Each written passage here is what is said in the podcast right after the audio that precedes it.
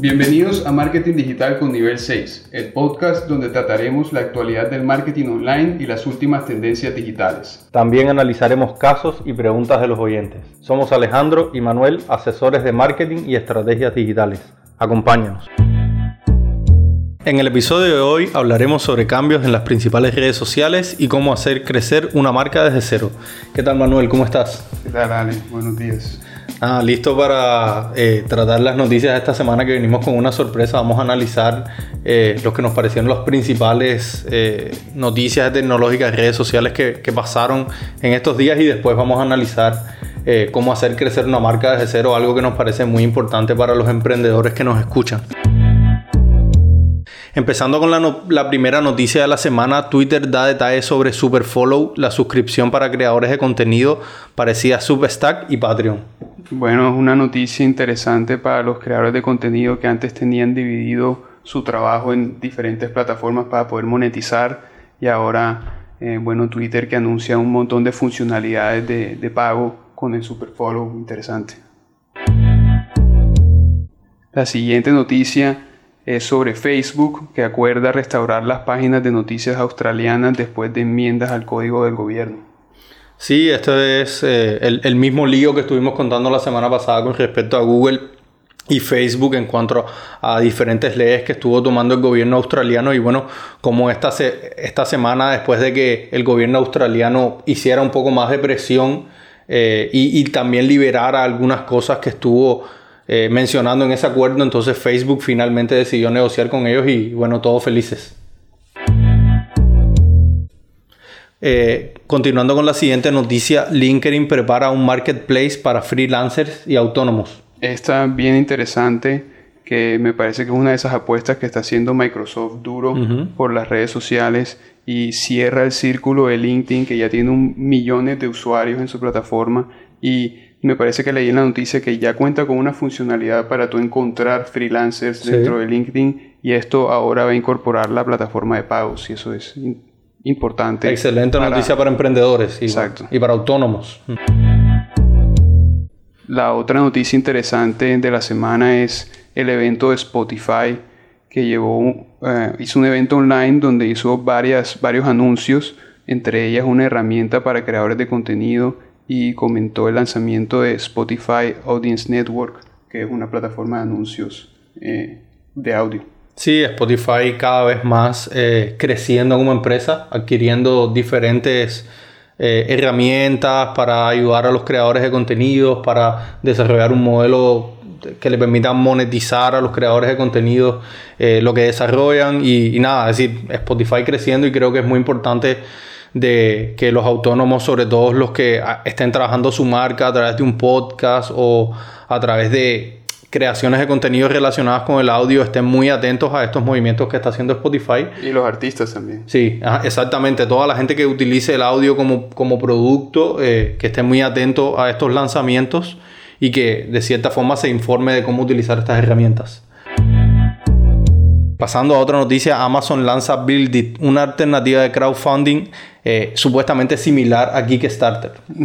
bueno, tú lo dijiste bien, supuestamente similar a Kickstarter. Eh, lo que yo pude ver es que realmente es una nueva forma de Amazon lanzar productos que ellos mismos producen. Las ideas son de Amazon y lo produce Amazon todo como tal en un periodo de 30 días. Cada idea sale a una prueba y si alcanza el número de pre-orders que Amazon determina, eh, pues desarrollan el producto. Si no, el, proyecto muere. Claro, algo, que, algo que una empresa pequeña no podría hacer, sino que Amazon por tener ese tamaño se puede dar el lujo de decir... millones de clientes puede hacer esas pruebas y hacer esos lanzamientos de esa forma. Exactamente, es una forma también interesante de Amazon estudiar que diferentes necesidades que sean creadas por los usuarios y no por Amazon.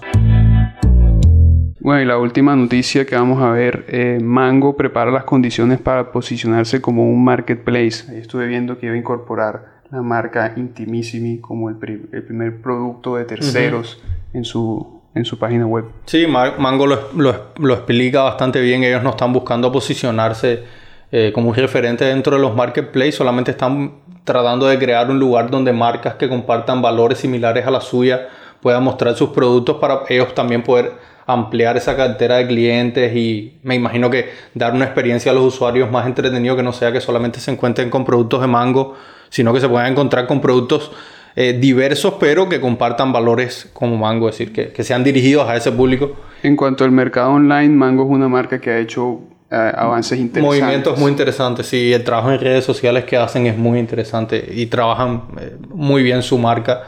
Y justamente de eso es lo que en la parte 2 del episodio de hoy vamos a hablar sobre algunos pasos que creemos fundamentales para que sobre todo las pymes, eh, que ofrecen servicios, que ofrecen productos, puedan trabajar una, estrategia de marca eh, que a largo plazo le, le, funcione porque si por, un, si por un lado está muy bien que uno piense como en el producto y cómo lo voy a vender y qué canales voy a utilizar eh, y, cómo voy a hacer mi contabilidad, hay, muchos factores que, constituyen un negocio y la marca es ese factor que, le, que le da una permanencia a tu empresa a largo plazo porque eh, representa la forma en que las personas eh, ven a tu producto, representa los valores que constituyen tu empresa. Y si, y si tu marca logra de una manera positiva conectar con, con, con, tus usuarios o con tus potenciales clientes, sí se puede establecer esa relación a largo plazo. Entonces, habíamos anotado algunos elementos que nos parecen importantes para desarrollar una marca. En particular, queríamos enmarcar eso, eso como lo dijiste tú, en en la presencia online de la marca. Cómo, cómo transformar eso en tener una presencia online duradera y que eh, nuestra marca tenga un, reconocimiento en el público que, que, tenemos. Y bueno, asumimos ya directamente que tiene un nombre, esta empresa tiene un nombre, esta empresa tiene un logo. Si no tiene un logo, eh, recomendamos que principalmente contrate a una persona, un profesional, para que, para que lo diseñe o si quiere, eh, hay herramientas online gratis que puedes utilizar.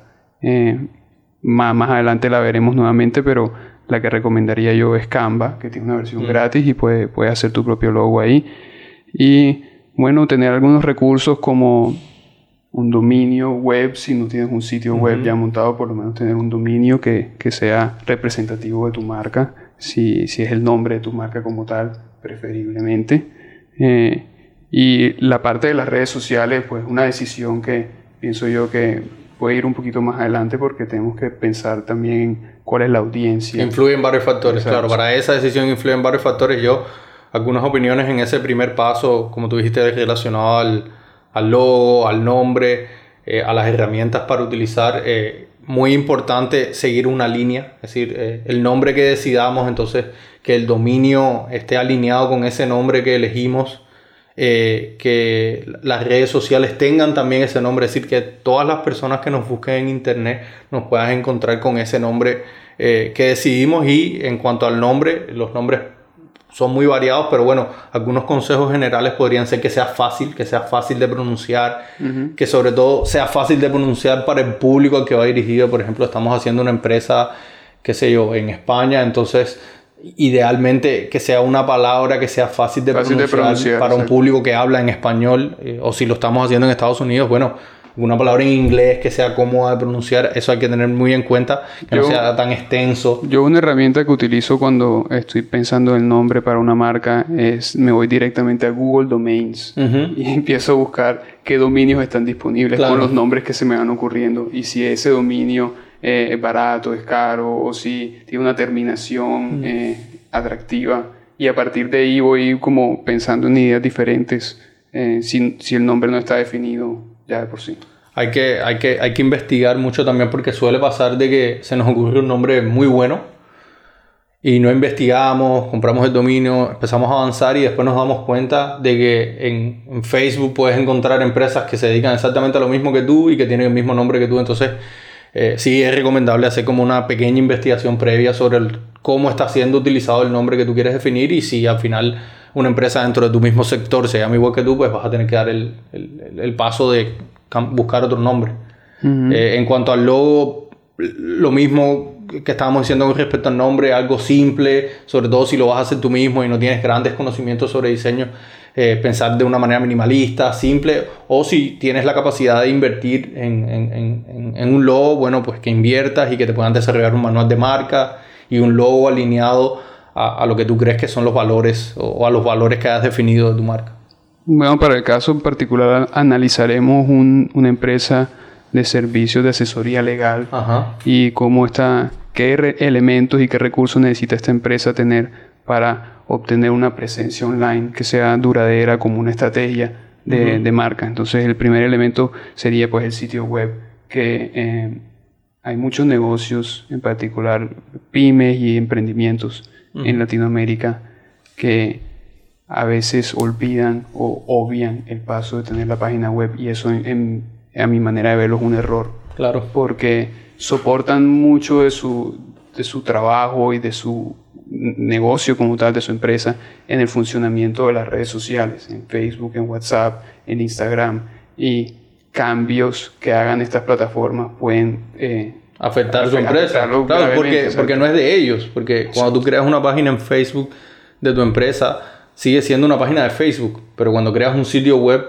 es tuyo, es decir, todo lo que sucede en ese sitio web, todo, todo el tráfico, todo lo que ocurre ahí lo puedes medir tú y, puedes llegar a conclusiones tú y lo que creas ahí eh, eh, sí, yo pertenece a tu empresa. Yo lo describo como que el sitio web de la empresa es como que la casa. La casa. O, si lo ves en el, en el mundo físico de, los negocios tradicionales, es el local.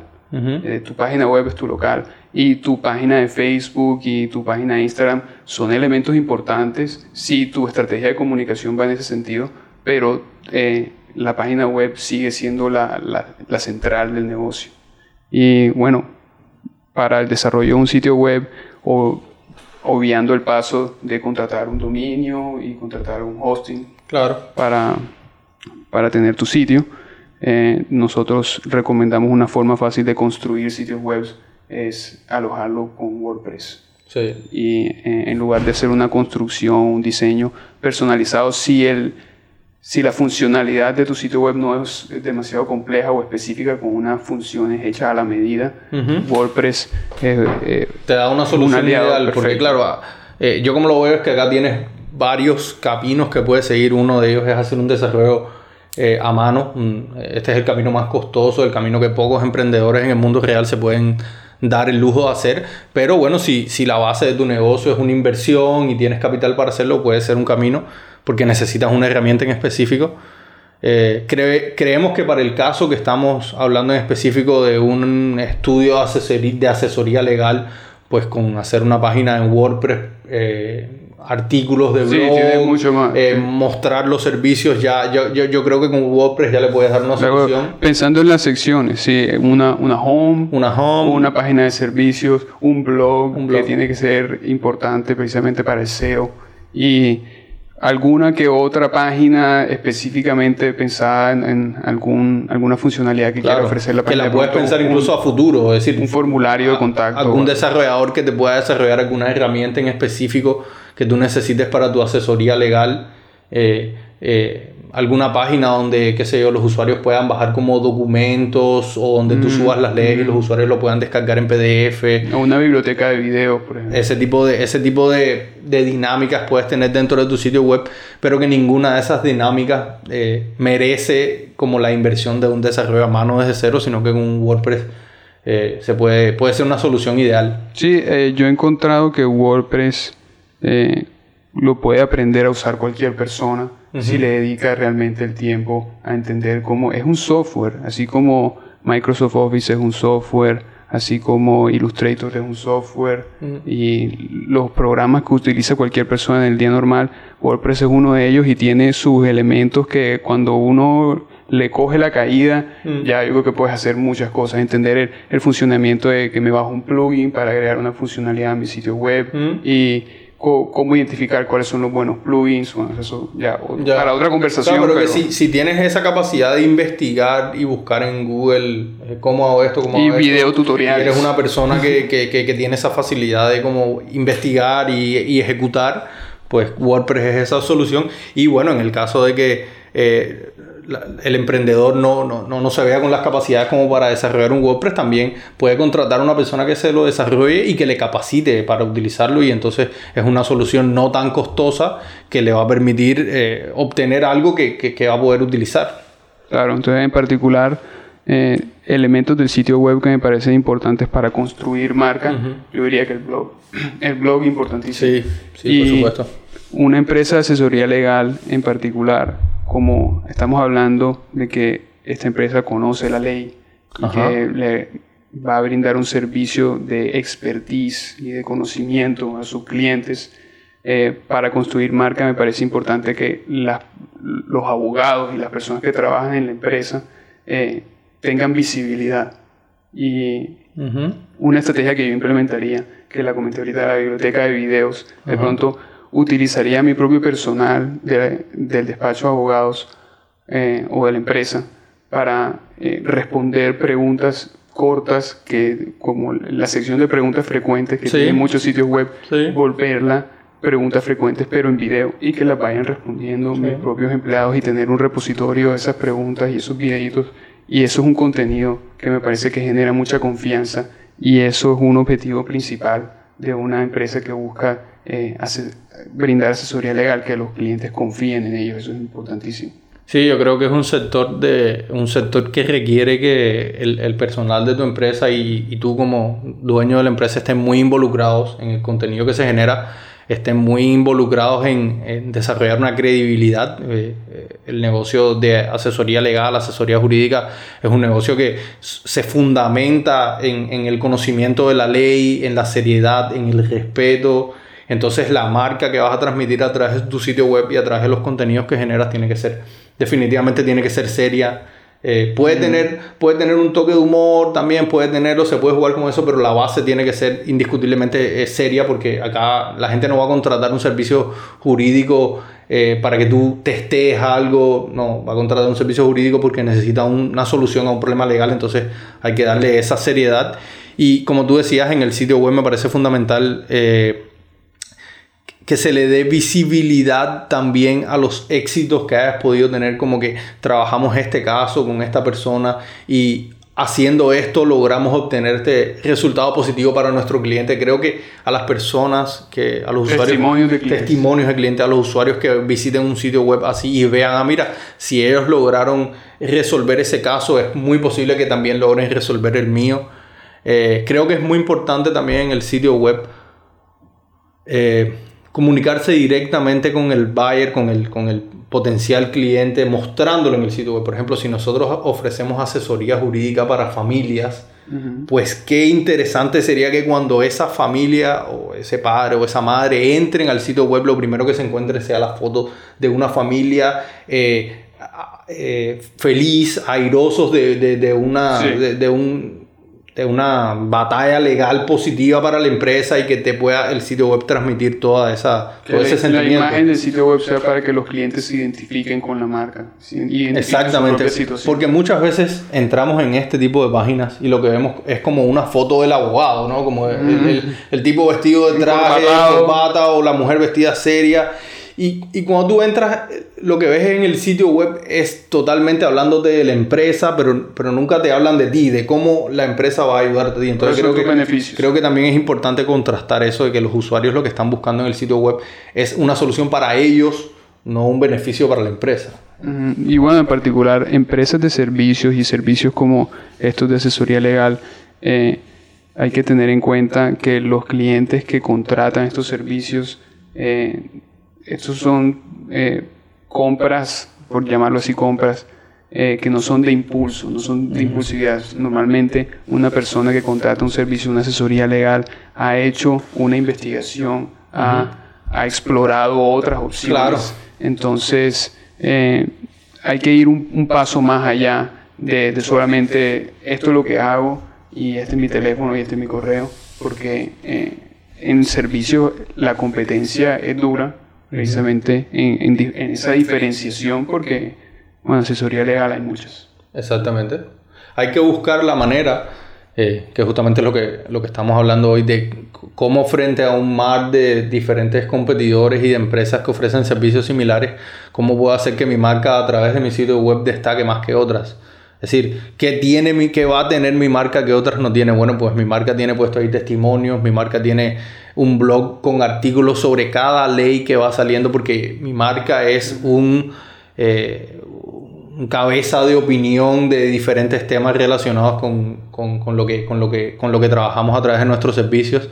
Y creemos que todo eso, incluso aunque sea una marca que lleve poco tiempo en el mercado, porque es muy probable que el caso de las personas que nos escuchen sean marcas que lleven un año o dos años trabajando o que estén empezando a trabajar, es muy importante de que eh, le den la importancia necesaria a que el sitio web sea robusto en contenido, porque esa, esa, esa, fortaleza que va a tener el sitio de ser, de ser grande, de tener mucho contenido, va a ser transmitida a los clientes y entonces el usuario que entra a decir, ah, bueno, pero esta gente son serios, ¿eh? esta gente que llevan muchos años trabajando en el mercado, que le dedican mucho tiempo, entonces probablemente no me vayan a, a, salir con una mala jugada. Para mí eso es como decir la cimentación de la casa. Tú vas a hacer una casa, tienes que invertirle mucho en el terreno. Entonces ese es el terreno que hay que invertirle, hacer contenidos para que nuestro sitio web se vea atractivo y tenga información de valor para las personas que están eh, ingresando a él y encuentren respuestas a sus preguntas fácilmente sin necesidad de pagar inmediatamente. Porque ahora mismo eh, creo que con, la sobrecarga de información que hay en Internet es importante que las marcas eh, o las empresas también sepan diferenciar cuál es, qué proporción de mi conocimiento, de mi servicio voy a entregar gratis y qué proporción voy a cobrar. porque, porque los clientes tienen acceso a información infinita y entonces lo que estamos diciendo ahora, si tú quieres armar una página en WordPress y tienes el tiempo y puedes ver tutoriales de YouTube por dos semanas completas y la armas tú solo sin saber nada. Claro. Entonces, eh, ¿qué, ¿qué proporción de tu contenido es gratis para que tus clientes tengan eh, valor adquirido de tu marca y qué proporción eh, vas a entregarles en un, medio de pago. Y pasamos a, la siguiente, eh, al siguiente recurso que serían las redes sociales, a definir cuáles serían las redes sociales en las que hay que tener presencia. sí, cómo hacer crecer tu marca en las redes sociales. Y ya ahora hablamos sobre cómo potenciar tu marca, cómo destacarte frente a los competidores en el sitio web y ahora cómo destacarte frente a tus competidores, cómo hacer crecer tu marca en las redes sociales. Exacto, las redes sociales que serían los canales de comunicación de la marca. El sitio web es el local, la central y las redes sociales van a ser nuestro canal de comunicación. En particular, no porque a todas las marcas les sea conveniente utilizar esta red social, pero en mi opinión personal, Facebook eh, como tal, las funcionalidades que ofrece la página de Facebook y, lo que es el Facebook Business ahora mismo, eh, me parece que es un muy buen complemento para un sitio web.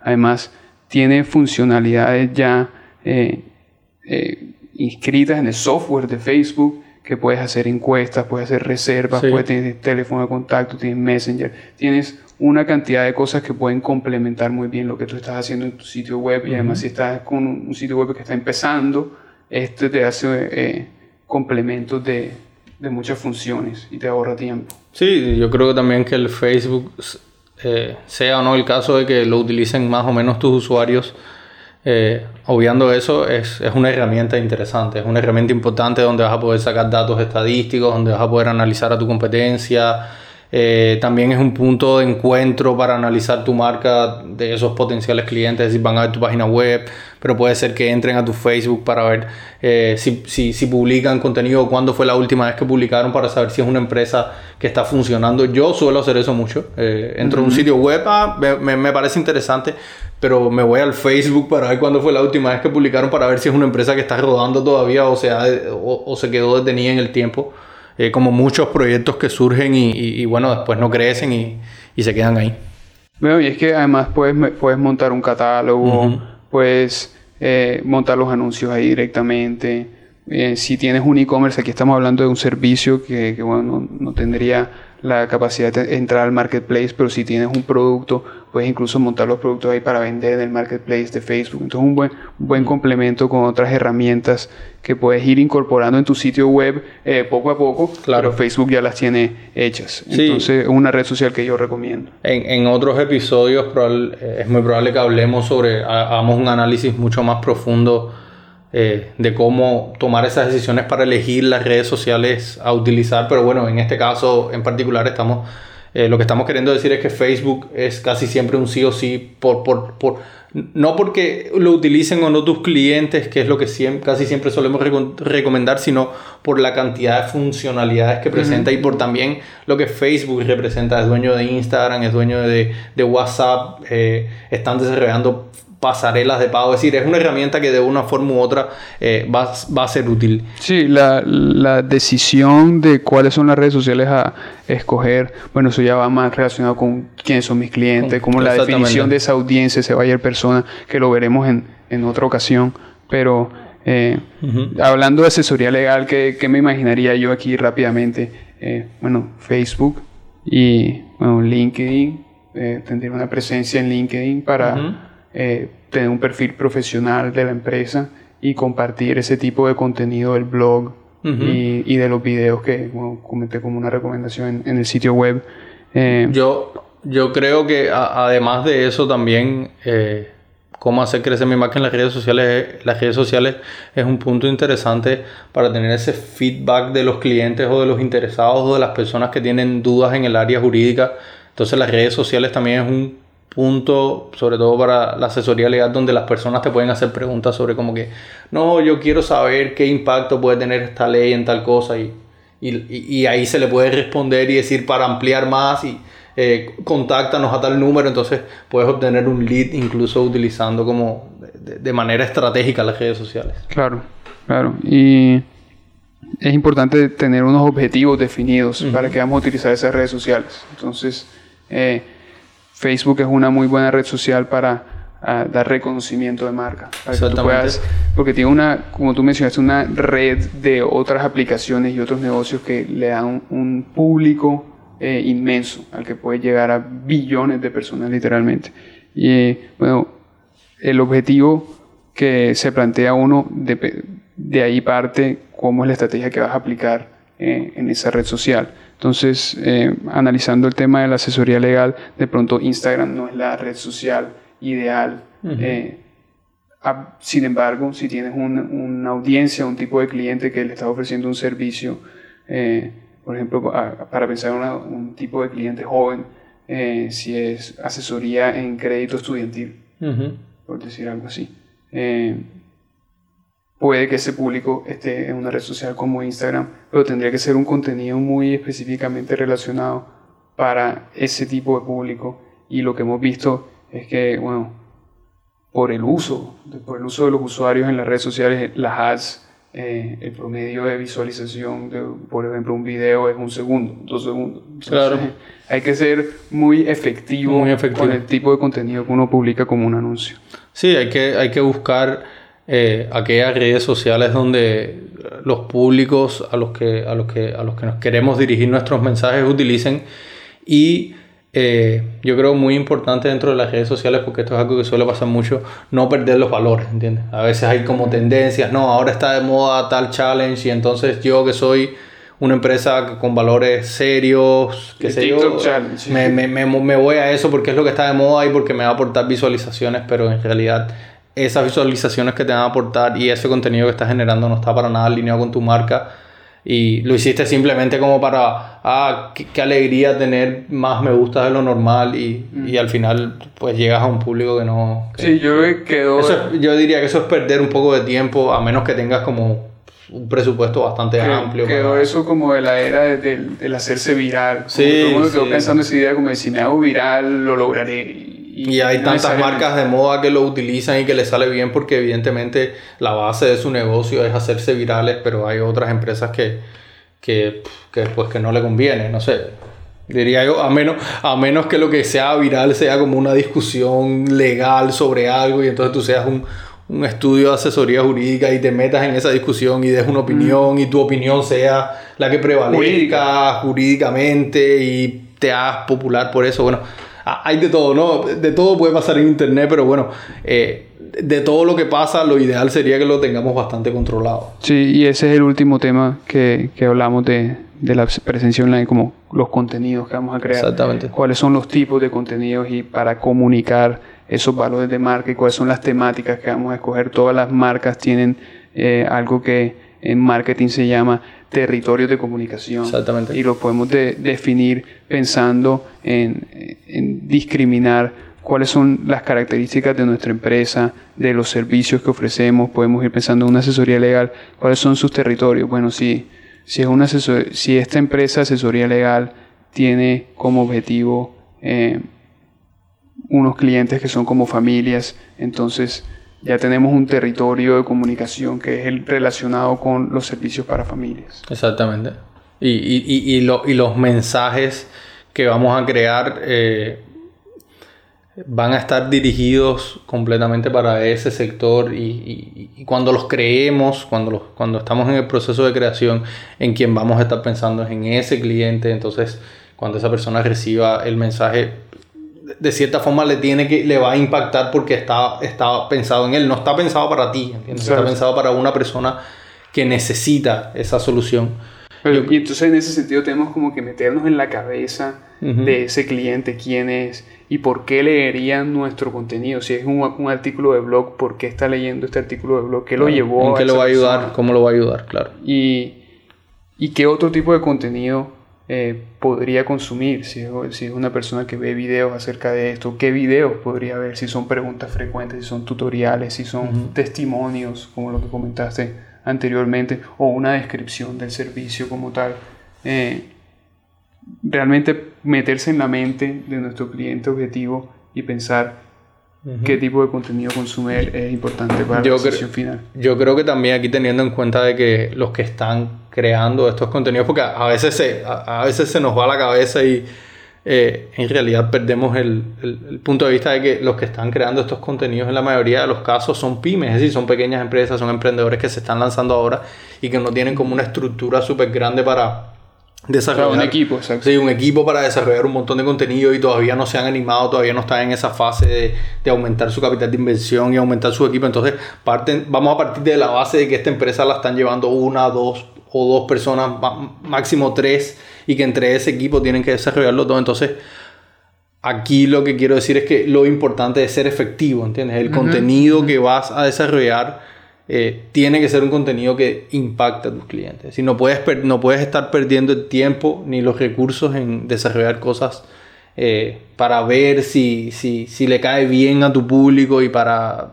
O para pegarse a la tendencia. O para pegarse a la tendencia, sino que tienes que ser un poco más... Contenido de valor. Con la decisión de creación de contenido. Y algo que yo siempre eh, digo es que, y creo que lo hemos dicho en el podcast varias veces también, es que si estás haciendo el esfuerzo de crear el contenido para las redes sociales, tienes que invertirle algo de presupuesto a esas publicaciones. Mm. Si estamos hablando de empresas que están empezando, estamos hablando de empresas que no tienen miles de seguidores. Entonces, así ya tengas miles de seguidores, pocas personas van a ver tus publicaciones orgánicamente. Entonces, cuando hagamos el esfuerzo de crear un contenido, un video, un blog post, eh, tengamos en presente un presupuesto para que realmente ese esfuerzo que hicimos en la creación del contenido se vea en el resultado de que muchas personas lo vieron, así por lo menos se enteraron del nombre de nuestra marca y qué estamos haciendo.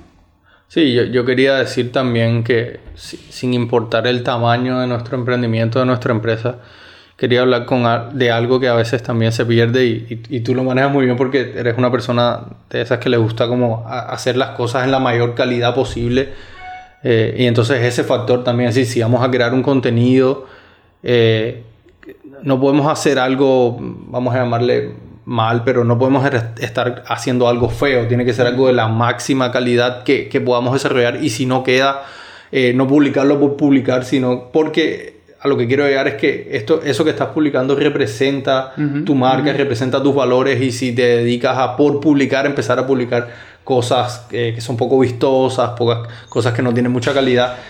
De esa misma manera en que tú lo estás publicando, de esa misma manera tus potenciales clientes están viendo tu marca. Bueno, esta gente publican como videos feos y eh, seguramente el trabajo que me van a hacer así es de esa misma calidad. Sí, hay que mostrar la dedicación que vamos a tener con nuestros clientes en la dedicación que le hacemos a nuestra propia marca. A propia marca, porque no, no, no perdamos de vista lo siguiente, no estamos hablando de sectores eh, donde tú eres el único. No estamos hablando de sectores donde estás tú y hay tres marcas más y entre ustedes se reparten los clientes. Y yo creo que ya no hay ningún sector no hay ningún sector así. Estamos hablando de sectores donde fácilmente en, en, tu ciudad tengas 50 competidores y tú tienes que destacar frente a ellos y ellos están también pensando en estrategias que sean mejores que las tuyas. Entonces, eh, siempre te vas a poder cubrir con la base de la calidad cosas eh, y contenidos de buena calidad siempre llaman la atención. No, y, y ser también auténtico, o sea, el, contenido que realmente eh, sea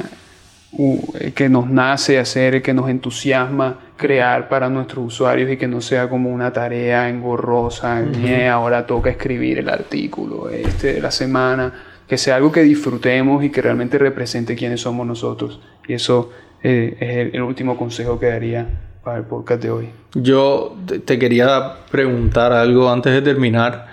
Eh, es una pregunta que me, que me suelo hacer.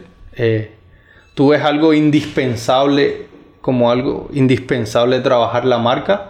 O si tú estás fundando una pyme, tú puedes decir, no, déjame concentrarme en el producto y en vender, vender, vender o obtener eh, ventas y dejar la marca y después cuando tenga unos ingresos dados, ahí empiezo a trabajar la marca. De lo que he tenido experiencia con negocios que son nacientes o que tienen pocos años en el mercado, es que el camino es totalmente impredecible. O sea, como que la idea inicial que tú tienes de un servicio que vas a ofrecer o un producto que vas a vender, puede que, en, porque eh, no habías estado probándolo en el mundo real, no estabas experimentando con clientes. Tenía, esa teoría en tu mente tenía una visión, pero eh, ya en la práctica te ha tocado hacer unas adaptaciones, una, te tienes que ser flexible para acomodarte y ver cómo tu estrategia es mejor. Entonces, para mí eh, la marca es fundamental porque es lo que estamos hablando como quién eres tú, quiénes son tus valores y qué te entusiasma a ti. Y eh, así los clientes se van a identificar contigo porque productos hay miles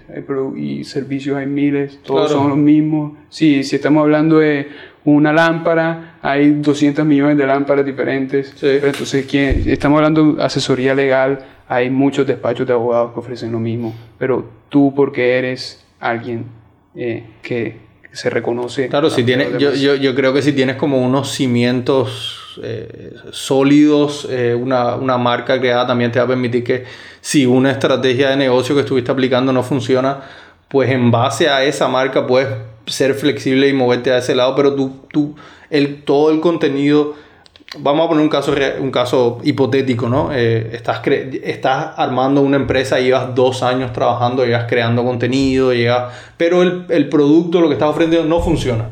Mm. Claro, pero al, como tú estuviste creando una marca a la par, no importa que de repente tú le hagas una modificación al producto, porque todo el trabajo que estuviste haciendo de base está bien, ¿entiendes? Lo que, lo que estaba fallando era el producto. Recolectaste información y aprendiste cosas. claro, lo que estaba fallando era el producto, lo que estaba fallando era la forma en que lo comercializabas, pero durante esos dos años no perdiste el tiempo porque estuviste creando una marca. Y porque lo que haga siguiente ya va a estar respaldado por una serie de artículos que se, y vamos a hablar de cosas más amplias, artículos que se estuvieron posicionando en SEO, cosas así. Es decir, todo ese contenido de calidad que tú estuviste creando se está posicionando en Internet. Totalmente. Pues nada, eh, eso es todo por hoy. Una conversación muy interesante. Creo que por aquí empezamos una serie de capítulos donde vamos a estar hablando de eh, algunos elementos fundamentales que creemos que tienen que tener en cuenta eh, los emprendedores. Hoy empezamos por la, por la marca y, queremos que piensen mucho en eso a la hora de crear sus negocios. Y si tienen alguna duda, alguna pregunta sobre su empresa o sobre marketing digital, escríbanos y la respondemos en el siguiente podcast. Gracias.